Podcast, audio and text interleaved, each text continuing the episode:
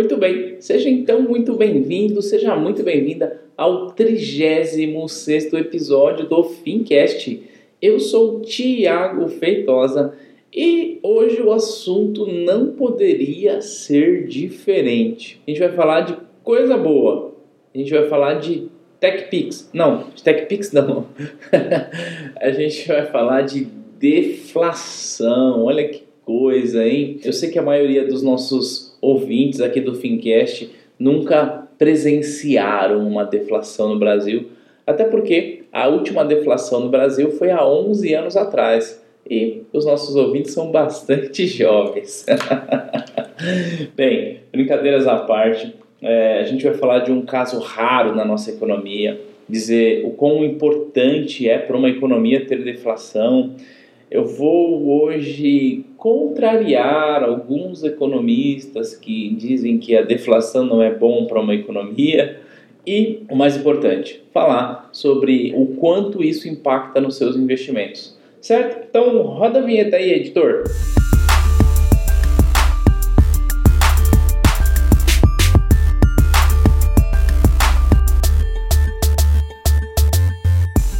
bem, antes de começarmos, eu vou reforçar o convite todas as semanas.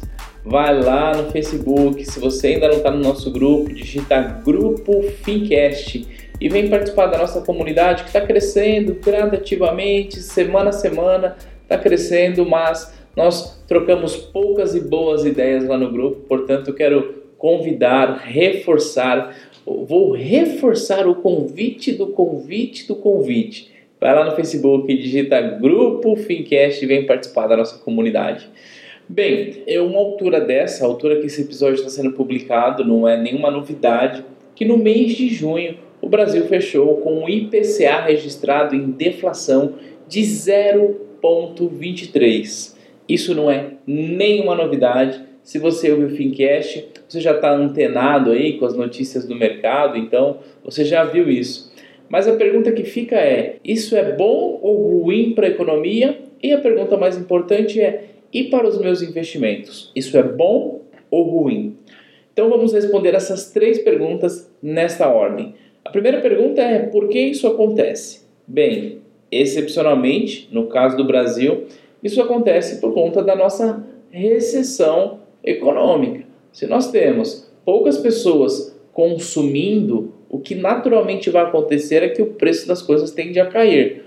Ok? Então, isso aconteceu por conta da nossa recessão econômica, que se você acompanha o Fincast há mais semanas, sabe que eu venho batendo na tecla que esse processo que estamos vivendo economicamente era um processo esperado, que a gente podia, nos últimos cinco anos, projetar 2017, saber que chegaríamos aqui dessa forma. Assim como eu digo que os próximos cinco anos serão bons anos economicamente falando e você deve estar preparado e preparada para não ser pego de surpresa, né? Porque se a crise nos pega de surpresa é ruim, mas também se as oportunidades nos pegam de surpresa é também ruim, porque puxa, a oportunidade bateu na sua porta e você não está preparado para surfar essa oportunidade. Então, a ideia de você ouvir o Fincast hoje, em 2017, é para que você se prepare para 2022 por exemplo, tá bom? é, então a gente já matou. Deflação aconteceu no mês de junho por conta da nossa recessão econômica.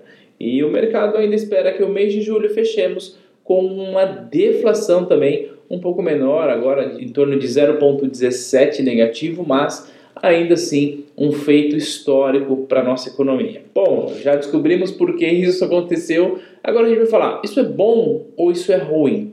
Bem, alguns economistas dizem que deflação é ruim para uma economia. Porque esses economistas defendem que o consumismo é o que vai girar a roda da economia. É o consumismo que gerou a roda da economia, que girou a roda da economia na época do governo Lula, em 2009, em 2010. Então girou bastante.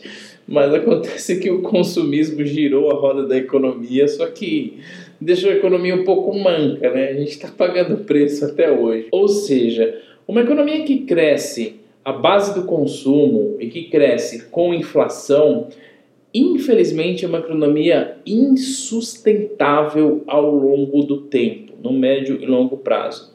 Por quê? Ter inflação é um indicador de que as pessoas estão consumindo e, portanto, existe um poder de compra. Acontece que a inflação ela só existe porque não há um crescimento em tecnologia e em produtividade na mesma proporção que há um crescimento de consumo. Porque veja bem, se você é um empresário e você vende, sei lá, você vende sapatos, vou dar um exemplo qualquer aqui, e esses seus sapatos começam a ter uma demanda muito maior, você é um fabricante de sapatos e as lojas começam a comprar muito de você porque é, tem muita demanda. Se você não conseguir aumentar a sua produtividade, o que, que você vai fazer? Você vai aumentar o preço. Então, se eu invisto em tecnologia e se eu invisto em produtividade, você vai conseguir produzir muito mais sapatos a um custo menor. E se você produz muito mais sapatos a um custo menor, você consegue vender ele mais barato. E se a loja consegue vender mais barato, a gente não vai ter tanta inflação assim. E aí, talvez esses mesmos economistas diziam o seguinte: ah, mas aí, se você investe em muita tecnologia, você deixa de gerar emprego, porque a sua fábrica de sapato que empregava três pessoas, agora emprega só uma. E aí você perdeu dois empregos. Só que tem uma conta que ninguém faz, né? Se a tecnologia diminuiu o emprego na fábrica de sapato, olha o que, que vai acontecer. O preço do sapato vai cair. E se o preço do sapato vai cair, a loja vai vender mais. Se a loja vai vender mais, talvez a loja precisa de um vendedor. Ou ainda que você diga, não, mas a loja também não vai ter um vendedor. Isso vai gerar desemprego. Ainda que isso diminua a renda o que, que vai acontecer? O preço das coisas estão mais baratos, portanto gera poder de compra. Então, quando eu invisto em tecnologia lá na loja de sapato, na fábrica de sapato, talvez a fábrica de sapato esteja perdendo um funcionário aqui, mas essa mão de obra será realocada para outro setor da economia. Até porque, um, tecnologia não se cria do nada, né? Tecnologia não se cria do nada. Então, tecnologia e produtividade é o caminho para que a gente consiga, de um lado, ter produtos mais baratos e de um outro lado, ter mão de obra mais especializada. Porque quando eu, por exemplo, tiro uma pessoa que recebe pedágio no caixa da rodovia e coloco um sistema sem parar, estou tirando uma mão de obra de alguém que está no caixa e por trás estou contratando uma mão de obra mais qualificada para trabalhar no sistema do sem parar, por exemplo. Então, essa informação de que tecnologia diminui o emprego é uma grande falácia. Tudo bem? A gente já conseguiu matar isso. Agora a gente vai entender o seguinte: será que tendo deflação é ruim, como alguns economistas dizem? Não. Ter deflação é ótimo, é maravilhoso. Por quê? Com isso eu vou dar mais poder de compra para a população. Se eu dou mais poder de compra para a população, naturalmente essa população vai, no primeiro momento, consumir e, portanto, gerar emprego e no segundo momento, essa população ainda tende a poupar dinheiro, que é ainda mais saudável. Porque quando você poupa o seu dinheiro, a gente já falou aqui no Fincast, o que, que você está fazendo? Você está deixando de consumir e está emprestando o seu dinheiro para uma empresa emprestando teu dinheiro para o governo, para alguém que vai financiar a geração de emprego, investimento em tecnologia, como a gente falou aqui. Então isso é muito bom, muito bom. Quando a gente diminui a inflação, a gente aumenta o poder de compra de todas as pessoas, desde o mais rico até o mais pobre. Então, as primeiras informações desse podcast é: um, nossa economia chegou a uma deflação por conta da nossa recessão econômica. Isso é ruim. Agora, a segunda informação é: ter deflação é ótimo, é maravilhoso, porque com isso eu incentivo as pessoas a poupar mais dinheiro. E quando as pessoas poupam mais dinheiro, eu vou direto ou indiretamente financiar as empresas com investimento Com isso eu vou investir em produtividade, em tecnologia. Por que, que eu incentivo as pessoas a poupar mais dinheiro? Imagina que você tenha lá é, 50 mil reais para comprar um carro hoje.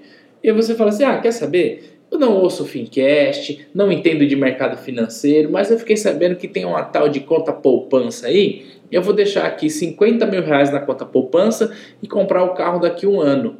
Aí daqui um ano você tem o carro que hoje vale 50 mil, o mesmo carro vai valer 45 mil e você tem 53 mil reais, 54. Ou seja, olha o tanto de dinheiro que você ganhou. Você ganhou o que a poupança te pagou, mais o poder de compra. Então, com deflação, as pessoas são estimuladas a poupar dinheiro. Como nós já falamos aqui no Fincast, que o Brasil é um dos países com, mais, com um dos menores índices de poupança interna, ah, ter deflação para a gente seria um sonho. Não na condição com a qual nós chegamos nessa deflação. Isso é importante a gente saber. Então, recapitulando, ó, deflação é ótimo para a economia. As circunstâncias pelas quais nós chegamos até aqui é que não são boas. Então, uma coisa é uma coisa e outra coisa é outra coisa. Olha que filosofia profunda essa, né? Então, matamos esse ponto. Agora vem a última pergunta do nosso bate-papo. O que acontece com os meus investimentos agora? Lindo! Maravilhoso! Você teve um ganho incrível no mês de junho. Olha só, lembra que a gente diz assim, ó, que tudo que importa nos nossos investimentos é o ganho real. Então não adianta falar assim, ah, eu quero um investimento que paga aí 15% ao ano, 20% ao ano. Aí a inflação tá 15%. Quer dizer, não resolve nada, né? Quer dizer, não adianta ganhar 15% ao ano se a inflação levou os 15% ao ano, né? Se a gente lembrar lá de 2015, 2015 a gente tinha um DI a 14,13.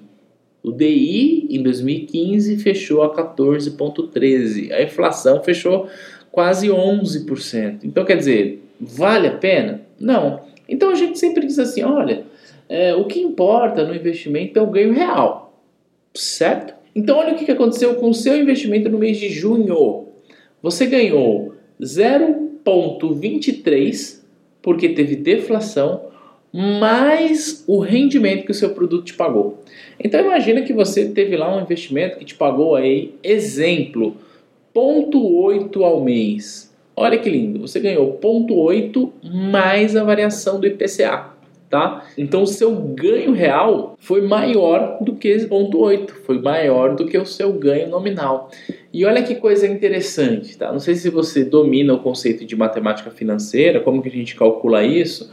A gente é induzido a calcular fazendo só a soma, né? Ah, então eu vou pegar aqui ponto 8 mais ponto 23 vai dar 1,03. Uma conta de português, uma conta bem simples, é, é mais ou menos isso, tá? Mas se você quiser ser bem preciso, você tem que multiplicar o fator da taxa nominal, ou seja, o fator daquilo que você ganhou, mais o fator da taxa do IPCA, tá? Que como que eu acho o fator? Você tem que pegar a taxa dividir por 100 e somar 1. Então, por exemplo, o fator do IPCA, que é de 0,23, o fator do IPCA de junho é 1,0023. Tá? Esse é o fator. E aí você vai multiplicar o fator da sua taxa nominal lá do seu investimento, de 0,8, de 1% ao mês. Olha que coisa linda. Imagina que você teve 1% ao mês. Então, em tese, numa conta bem simples, você teve um ganho maior de 1,23. Mas se a gente for fazer a conta, você vai pegar 1,0023 e multiplicar por 1,01. Você vai chegar a um, pouco mais aí de 1,23. Você vai chegar a 1,23 com 23, ou seja, usando quatro casas decimais que é um conceito simples de matemática financeira para dizer que em, em, juros compostos a gente não soma as taxas, a gente multiplica os fatores das taxas. Então você teve um ganho maior. Parabéns por isso. Ó, dinheirinho entrando no caixa. Editor, tem barulho de dinheiro aí para a gente colocar no nosso podcast? Aí, que beleza, dinheiro entrando no caixa. Agora, e agora? E agora? Pergunto eu. Eu já sei que deflação é bom, eu já sei que as circunstâncias que nos trouxeram até aqui não são boas, e eu já sei que o mês de junho, ó, foi tranquilo, foi favorável.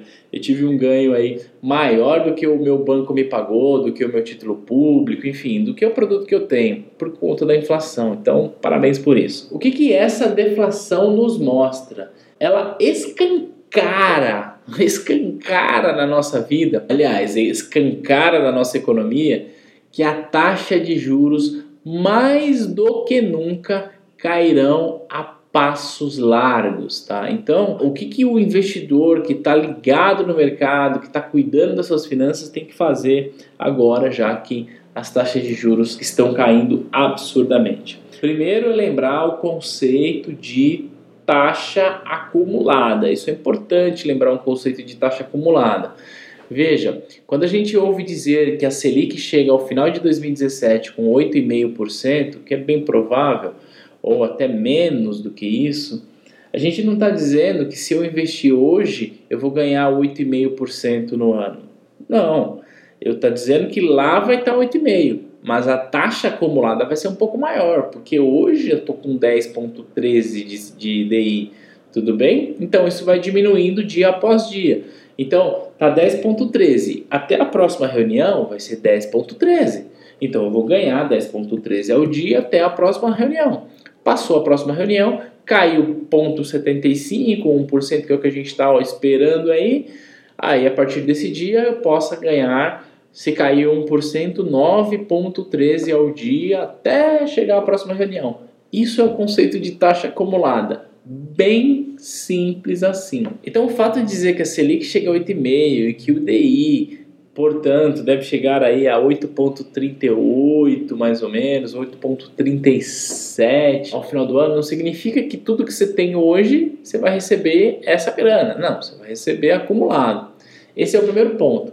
O segundo ponto é que te ajuda a entender o seguinte: se no final do ano eu tenho uma taxa de 8,5, se eu entrar em um produto que está me pagando 10, 10,5 hoje, poxa, me parece um bom negócio, não?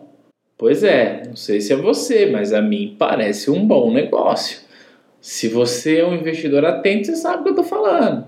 Eu venho dizendo muito sobre o Tesouro Prefixado 2023 desde o final do ano passado.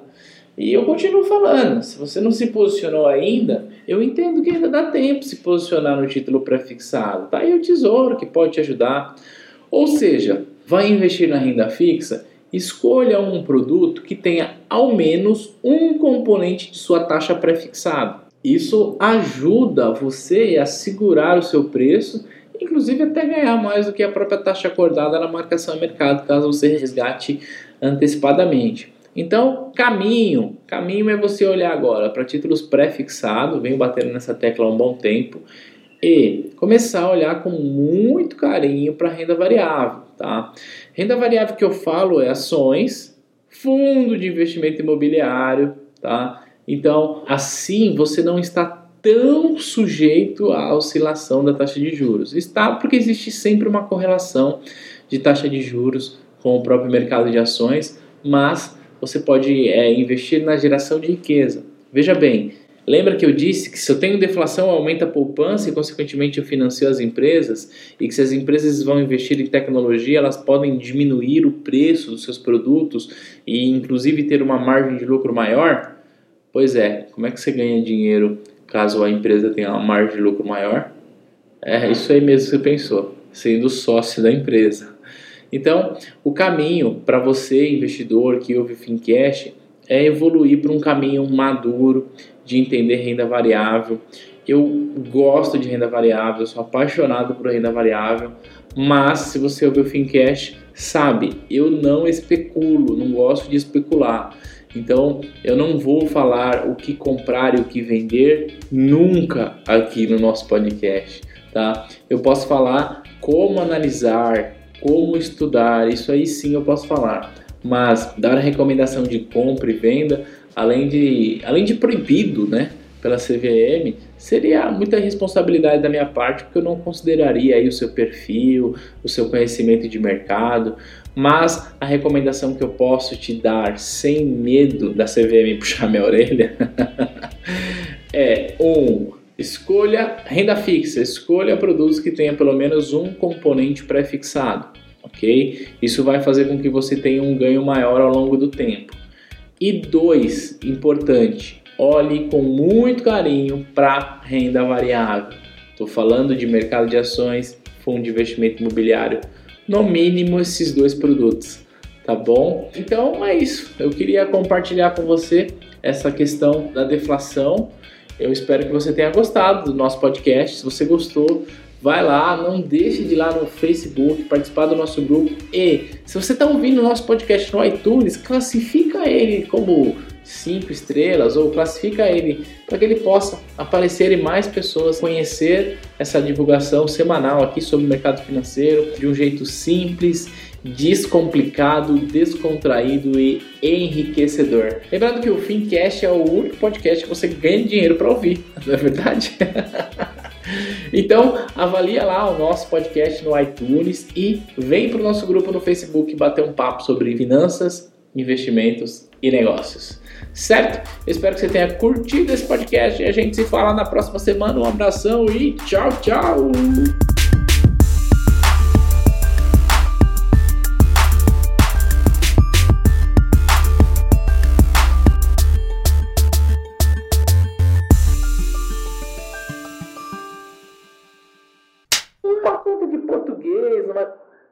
Começou o guarda noturno, de novo. Duas horas da manhã e o guarda noturno aqui, de novo.